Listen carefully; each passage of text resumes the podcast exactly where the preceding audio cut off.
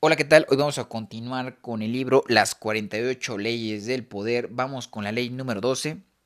Y sin más que decir, rápidamente comenzamos, cerramos los ojitos o nos relajamos y nos dejamos llevar hacia este mundo de letras. Ley número 12.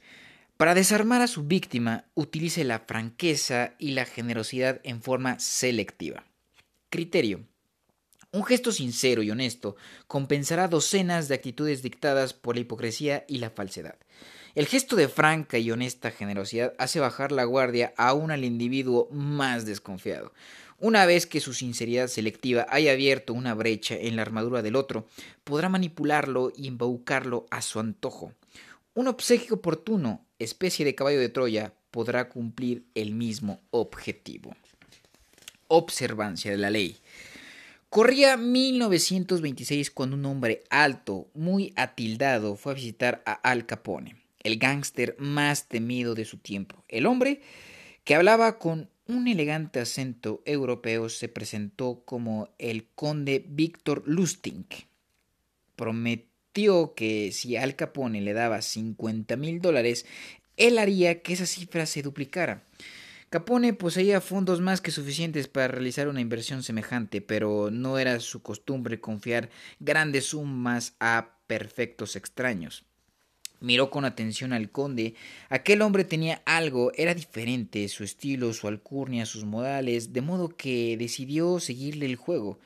Contó los billetes personalmente y se los tendió a Lusting. Bien, mi querido conde, le dijo, duplíqueme esa suma en sesenta días, tal como me lo prometió. Lustig se fue con el dinero, lo colocó en una caja de seguridad en Chicago y luego se dirigió a Nueva York, donde tenía en marcha otros proyectos generadores de fondos. Los 50 mil dólares permanecieron en el banco intactos. Lustig no hizo ningún esfuerzo por duplicarlos. Dos meses después regresó a Chicago, retiró el dinero y volvió a visitar a Capone. Echó una mirada a los guardaespaldas del gángster, que lo observaban con expresión imperturbable. Sonrió con timidez y dijo a Capone Le pido que acepte mis más humildes disculpas. Lo siento muchísimo, señor Capone, pero el plan fracasó. Es decir, fracasé yo. Capone se puso de pie con lentitud. Miró furioso a Lustig, mientras decidía en qué parte del río arrojarlo. Entonces, el conde llevó una mano al bolsillo de su de su, sobre, de su sobre todo, sacó los cincuenta mil dólares y los puso sobre la mesa. Aquí está su dinero, señor. No falta ni un centavo. De nuevo le pido mil disculpas. Esto es realmente muy humillante para mí, pero las cosas no salieron como había pensado. Me habría encantado duplicar esta suma para usted y para mí. Dios es testigo de que buena falta me hace, pero el plan se me malogró. Capone volvió a tomar asiento, confundido. Sé que usted es un estafador, señor conde, repuso Capone. Lo supe en el preciso instante en que entró por esa puerta. Esperaba recibir los cien mil dólares o nada. Pero esto. que me devuelva mi dinero. Bueno, de nuevo le pido mil disculpas, señor Capone, dijo Lustig mientras recogía su sombrero y se dirigía hacia la puerta. Santo Dios, usted es honesto, gritó Capone, sorprendido. Si está en problemas, aquí tiene cinco mil para sacarlos de apuros. Contó cinco billetes de mil dólares de los cincuenta mil y se los tendió. El conde, en apariencia anonadado, hizo una cortés reverencia, murmuró su agradecimiento y se marchó, llevándose el dinero. Los cinco mil dólares eran los era lo que Lustig había planeado obtener desde un principio. Interpretación. El conde Víctor Lustig, un hombre que hablaba varios idiomas y se vanagloriaba de su refinada cultura, fue uno de los grandes estafadores de los tiempos modernos. Era famoso por su audacia y su temeridad y sobre todo por su conocimiento de la psicología humana. En pocos minutos era capaz de analizar a una persona y detectar sus puntos débiles. Poseía una suerte de radar para identificar a sus víctimas. Lustig Sabía que la mayoría de las personas se rodeaban de defensas contra embaucadores y ladrones. El trabajo del estafador consiste en hacer caer esas defensas. Un método seguro para lograrlo es el de valerse de una aparente sinceridad y honestidad. ¿Quién desconfía en una persona, de una persona sorprendida en un acto de evidente honestidad? Lustig utilizó varias veces es esa técnica de honestidad selectiva, pero con Capone fue un paso más allá. Ningún estafador normal se hubiese atrevido a realizar semejante jugarreta.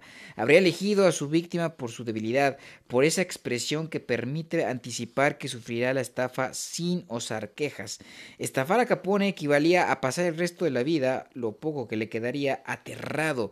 Pero Lustin comprendió que un hombre como Capone suele pasar su existencia desconfiando de todo el mundo, ya que a su alrededor no hay personas honestas o generosas, y estar siempre rodeado de lobos resulta agotador y hasta un hombre como Capone ansía ser destinatario de algún gesto honesto o generoso, para sentir que no todo el mundo está esperando la oportunidad para robarle. El acto de honestidad selectiva de Lustig desarmó a Capone, porque fue algo por completo inesperado. Al estafador lo fascinan estas emociones contradictorias, pues la persona que la experimenta resulta muy fácil de distraer y engañar. No tema poner en práctica esta ley en el mundo de los Capone. Con un gesto de honestidad o generosidad bien calculado logrará que la bestia más brutal y cínica del reino coma mansamente de sus manos. Todo se torna gris cuando no veo por lo menos una nueva aventura en el horizonte. En esos casos, la vida parece vacía y deprimente. No puedo entender a los hombres honestos. Llevan una vida desesperante, llena de aburrimiento. Conde Víctor Lustig, 1890-1947. Claves para alcanzar el poder. La esencia del engaño es la distracción. Distraer a la gente a la que quiere, a la que quiere engañar le dará tiempo y espacio para hacer las cosas sin que ellos se percaten. Un acto de bondad, generosidad u honestidad es la forma más poderosa de distracción, porque desarma las sospechas de los demás. Convierte a las personas en niños que aceptan ansiosos cualquier tipo de gesto afectuoso. En la antigua China esto era llamado dar antes de recibir. El dar hace que la otra persona le resulte difícil darse cuenta que le están quitando algo. Es una herramienta que tiene infinidad de aplicaciones prácticas. Quitarle con descaro algo a otra persona es peligroso, incluso para los poderosos, pues la víctima buscará venganza, vengarse. También es peligroso pedir lo que se necesita por más cortésmente que uno lo haga, a no ser que la otra persona vea algún beneficio para sí misma. Puede llegar a sentirse ofendida por la carencia que ve en usted. Aprenda a dar antes de tomar, con ello ablanda el terreno, suaviza cualquier futuro pedido y genera un clima de distracción. Y el acto de dar puede adoptar distintas formas, un regalo, un gesto de generosidad, un favor amable, una admisión honesta, lo que sea. Lo mejor es aplicar la honestidad selectiva en el primer encuentro con otra persona. Somos todos hijos de la costumbre y la primera impresión que recibimos suele ser la que perdura. Si alguien al principio de la relación cree que usted es honesto, costará bastante convencerlo de lo contrario y esto le ofrecerá a usted buen espacio para maniobrar. Jay Gould al igual que Al Capone, era un hombre que desconfiaba de todo el mundo. A los 33 años ya era multimillonario en una gran medida gracias a engaños y presiones. En la década de, 1860, Gould invirtió fuertemente en la línea ferroviaria Erie Railroad y luego descubrió que el mercado había sido inundado con gran cantidad de falsos certificados accionarios de la empresa. En medio de la crisis, un hombre llamado Lord John Gordon Gordon le ofreció ayuda. Gordon Gordon, un lord escocés en apariencia, había hecho una pequeña fortuna invirtiendo en ferrocarriles. Mediante la contratación de expertos grafólogos, eh, Gordon Gordon pudo probar a Gould que los culpables de los falsos certificados accionarios eran algunos de los máximos ejecutivos de la compañía Erie Railroad. Gould le quedó muy agradecido. Continuación, Gordon Gordon le propuso unirse a él y comprar las acciones con la idea de adueñarse de la Erie. Gould accedió. Durante un tiempo durante un tiempo el negocio pareció prosperar. Los dos hombres se habían hecho buenos amigos y cada vez que Gordon Gordon abordaba a Gould para, para pedirle dinero a fin de comprar más acciones, Gould se lo daba. Sin embargo, en 1873, Gordon Gordon vendió de repente todas sus acciones, con lo cual ganó una fortuna, pues hizo bajar drásticamente el valor del paquete accionario de Gould, luego desapareció. Gould se puso a investigar y descubrió que Gordon Gordon se llamaba en realidad John Crow Cronwillfield y que era el hijo ilegítimo de un matrimonio mercante y de una camarera de Londres. A lo largo de la relación de ambos hombres hubo muchas pistas que indicaban que Gordon Gordon era un estafador, pero su honestidad y su apoyo incondicional habían cegado tanto Gould que tuvo que perder millones para tomar conciencia de lo sucedido. Muchas veces, un solo acto de honestidad no es suficiente, lo que se necesita es una reputación honesta, basada en una serie de actos aun cuando estos sean poco trascendentes. Una vez establecida esa reputación resulta, al igual que las primeras impresiones, muy difícil de cambiar. En la antigua China, el duque Wu de Cheng decidió que había llegado el momento de hacerse cargo de, del cada vez más poderoso reino de Hu. Sin decir nada a nadie sobre su plan, se casó con la hija del gobernante de Hu. Luego convocó a un consejo y dijo a sus ministros Estoy considerando llevar adelante una campaña militar. ¿Cuál país será más conveniente invadir? Tal como esperaba, uno de los ministros le respondió, el país que debe invadir es Hu.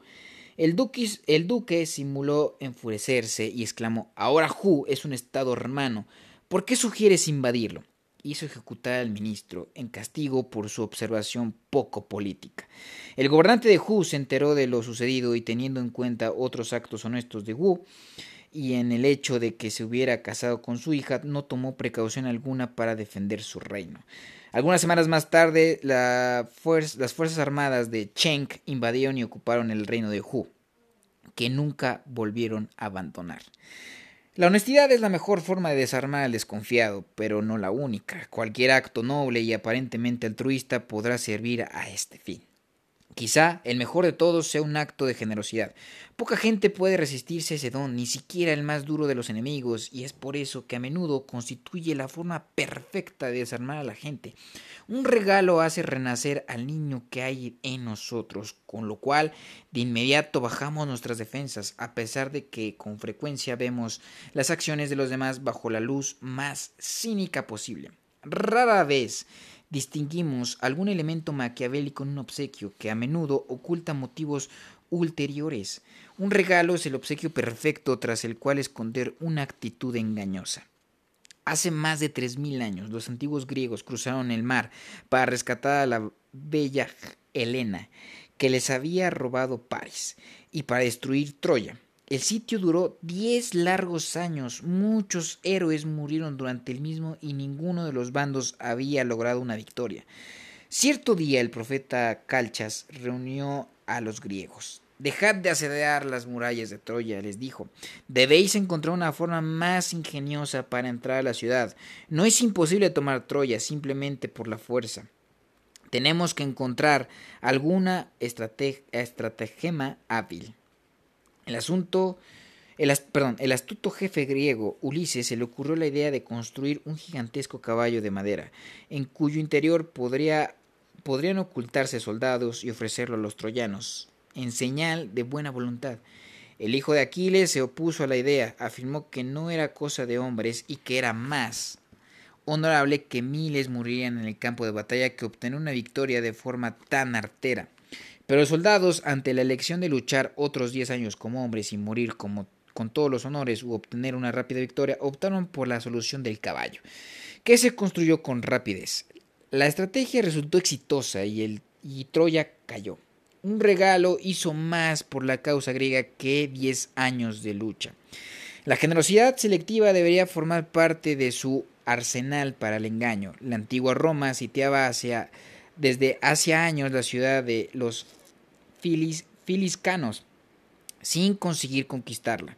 Sin embargo, un buen día, cuando se hallaban acampando frente a las murallas de la población, el general romano Camilo vio que los hombres se le acercaban, llevando a algunos niños a su presencia. El hombre era un maestro faliscano y los niños los hijos e hijas de los ciudadanos más nobles y adinerados del lugar.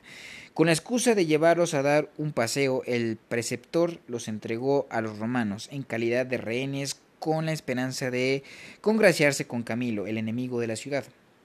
Camilo no retuvo a los niños como rehenes, en cambio hizo desnudar al maestro, le ató las manos a la espalda, entregó una vara a cada uno de los chicos y les dijo que lo llevaran a golpes de regreso a la ciudad. El gesto, surtió un efecto inmediato en los faliscanos. Si Camilo hubiese usado a los niños como rehenes, algunos ciudadanos habrían votado por la rendición, y aun en caso de que continuaran combatiendo, la resistencia de los faliscanos no habría sido la misma.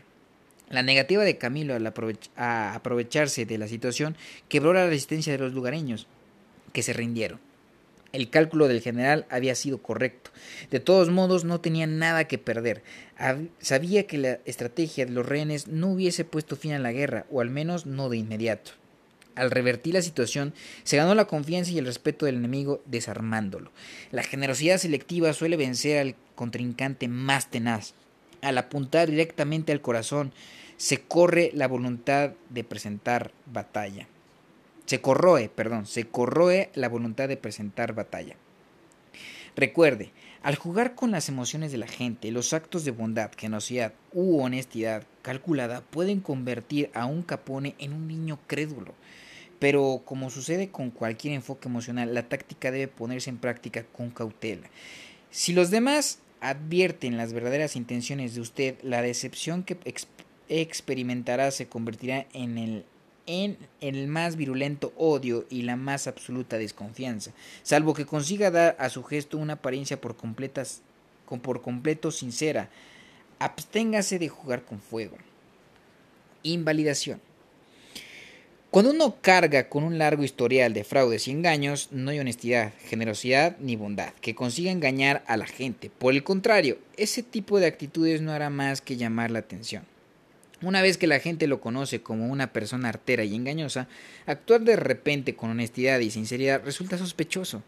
En tal caso es mejor seguir desempeñando el papel de tramposo. En cierta oportunidad el conde Lustig, en, lo que fue de la mayor estafa de toda su carrera, estaba por vender la Torre Eiffel a un incauto industrial que creyó que el gobierno francés la remataba como chatarra.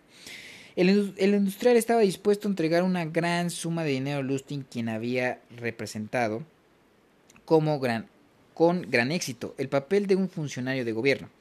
Sin embargo, a último momento el hombre empezó a sospechar.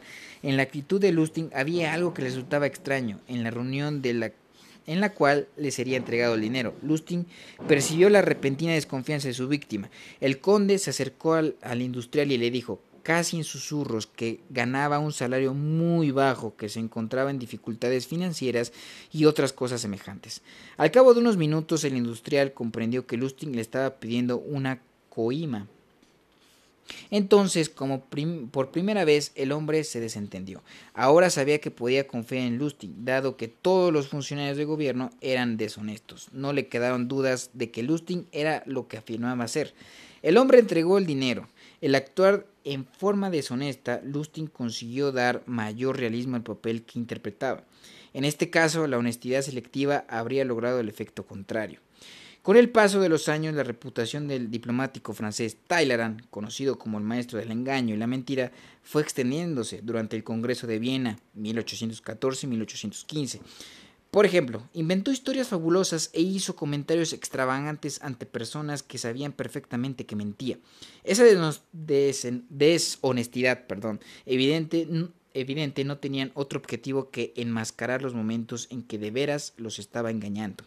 Cierto día, entre amigos, Talleyrand dijo, con aparente sinceridad, en los negocios es fundamental poner siempre las cartas sobre la mesa. Sus amigos no lograban dar crédito a lo que oían un hombre que nunca en su vida había puesto sus cartas sobre la mesa pedía que lo hicieran los demás. Tácticas como esta tornaban imposible distinguir entre las verdaderas mentiras y las falsas. Al aceptar plenamente su fama de deshonesto, Talleyrand preservaba su capacidad de engañar. En el ámbito del poder, nada es, es inamovible. A veces el engaño abierto ayuda a borrar nuestras huellas e incluso despierta admiración por la honestidad de nuestra deshonestidad. Muy bien, hasta aquí llega la ley número 12, bastante interesante, muy importante. Mañana continuaremos con la ley número 3. Muchísimas gracias.